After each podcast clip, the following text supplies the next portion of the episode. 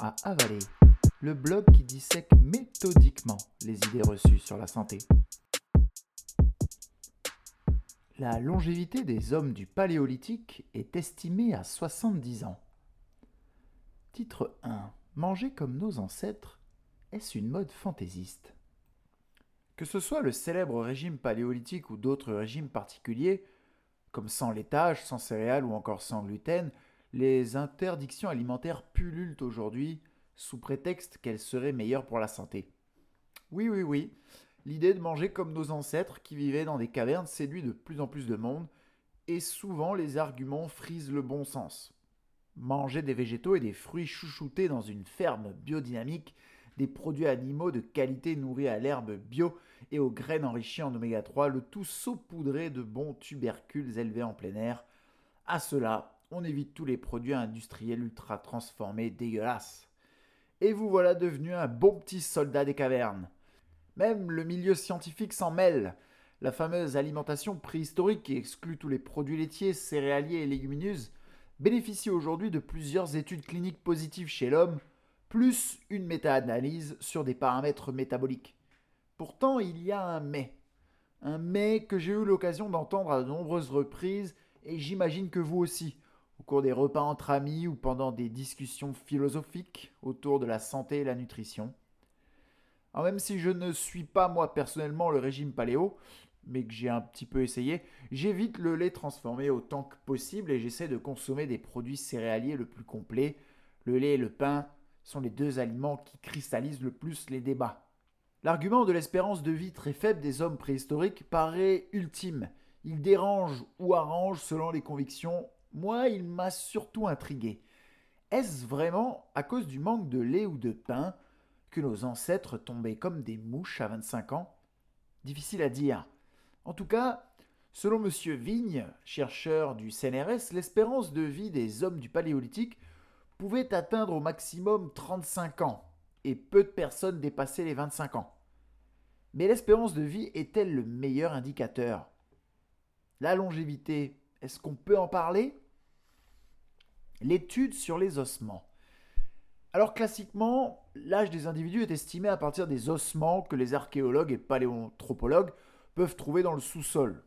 À partir de là, les méthodes de calcul avec le carbone 14, la taille de certains os et la présence de maladies osseuses comme l'ostéoporose apportent des indices et ils permettent d'estimer l'espérance de vie des hommes de l'époque. Ce modèle, aujourd'hui accepté par tous, ou presque, hein, rend fou furieux Marc Sisson, un célèbre blog paléo-anglophone qui défend becs et ongles les bienfaits du régime paléolithique. Moi-même, hein, je m'insurgeais dans mon article sur le jeûne intermittent quand un auteur dégommait d'une ligne les hommes du paléolithique et leur espérance de vie ridicule d'à peine 25 ans. Sur son blog, Marc Sisson dénonce dans un article les limites de ces méthodes d'estimation d'âge à partir des ossements. Il pointe notamment du doigt les carences en vitamine D et en magnésium que nous connaissons actuellement, ainsi que notre résistance à l'effort physique moins importante que nos ancêtres. C'est pour ces raisons que l'estimation de l'espérance de vie de nos ancêtres par l'étude des ossements n'est pas l'idéal et présente des contraintes évidentes. Une autre méthode existe pour tenter de répondre à cette question d'espérance de vie et c'est l'étude des populations indigènes contemporaines.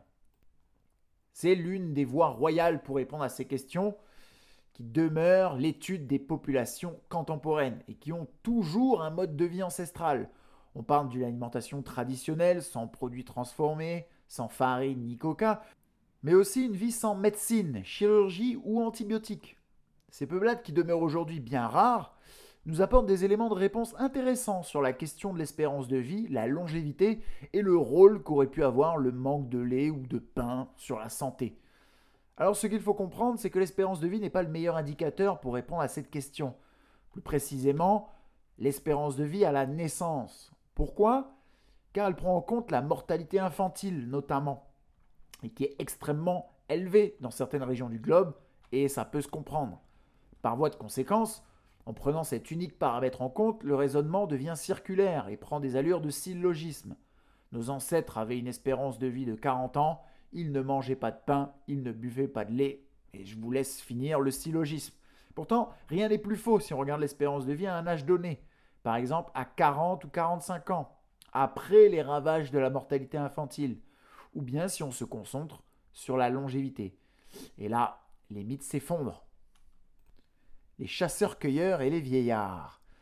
En 2007, deux scientifiques, Michael Gurven et Hilar Kaplan, sont allés vérifier l'ensemble de ces paramètres dans des tribus isolées de la planète et ils ont suivi plusieurs groupes. Le premier, c'était un groupe de chasseurs horticulteurs sans contact avec ville ou village. Le second, des chasseurs-cueilleurs qui avaient des contacts avec des villes et accès à certains soins médicaux.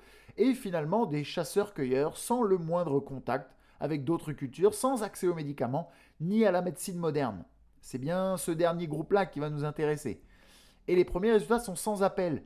L'espérance de vie à la naissance, qui comprend donc la mortalité infantile, est basse, entre 21 et 37 ans dans nos trois peuplades, les Hadza, les Hatché, les Kiwis et les Kung. Cette espérance de vie s'explique par un taux de mortalité de 0 à 15 ans qui est de 43% et plus globalement de 64% entre 0 et 45 ans. Mais ces données racontent la moitié de l'histoire. Car si on prend l'espérance de vie à partir de 45 ans et non plus à la naissance, elle est de 21 ans pour nos chasseurs-cueilleurs. Autrement dit, les individus qui passent outre la forte mortalité infantile pardon, et du début de la vie adulte ont une espérance de vie de 21 ans en moyenne. Ce second point fissure déjà un petit peu l'idée reçue selon laquelle nos ancêtres n'atteignent jamais 50 ans, voire 60 ans. Certes, les conditions de vie étaient rudes et la mortalité élevée, mais les seniors existaient bel et bien, des vieillards même. Si on regarde l'âge modal de la mort de ces individus, l'un des meilleurs critères hein, pour estimer la durée de vie adulte la plus commune, les résultats sont tout bonnement effarants. L'âge modal de la mort de nos quatre peuplades de chasseurs-cueilleurs oscille entre 68 et 76 ans. La palme revient à la population de Tsiman, des chasseurs horticulteurs, sans accès à la médecine et sans contact avec d'autres sociétés, avec un âge modal de décès de 78 ans. Le graphique suivant que vous ne pouvez pas voir, extrait euh, de la publication de Michael Gurven et Hilar Kaplan, montre que certains individus atteignent l'âge de 85, voire 90 ans. Nous sommes donc à des années-lumière du mythe du sauvage qui décède subitement à l'âge de 40 ans.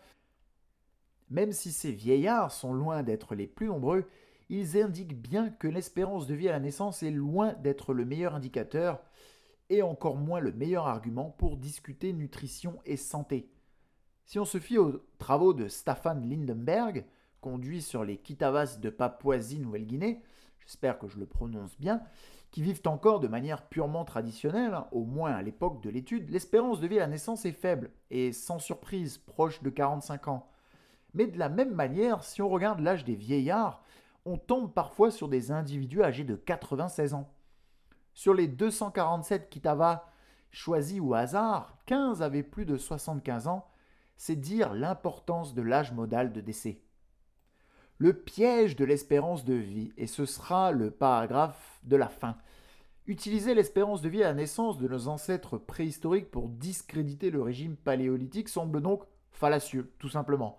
Même si on ignore avec précision, bien sûr, les classes d'âge de nos ancêtres, les études contemporaines sur des populations qui vivent dans des conditions extrêmes, sans soins médicaux, et avec une alimentation traditionnelle nous montrent que ces vieillards existent et qu'ils sont loin d'être marginaux.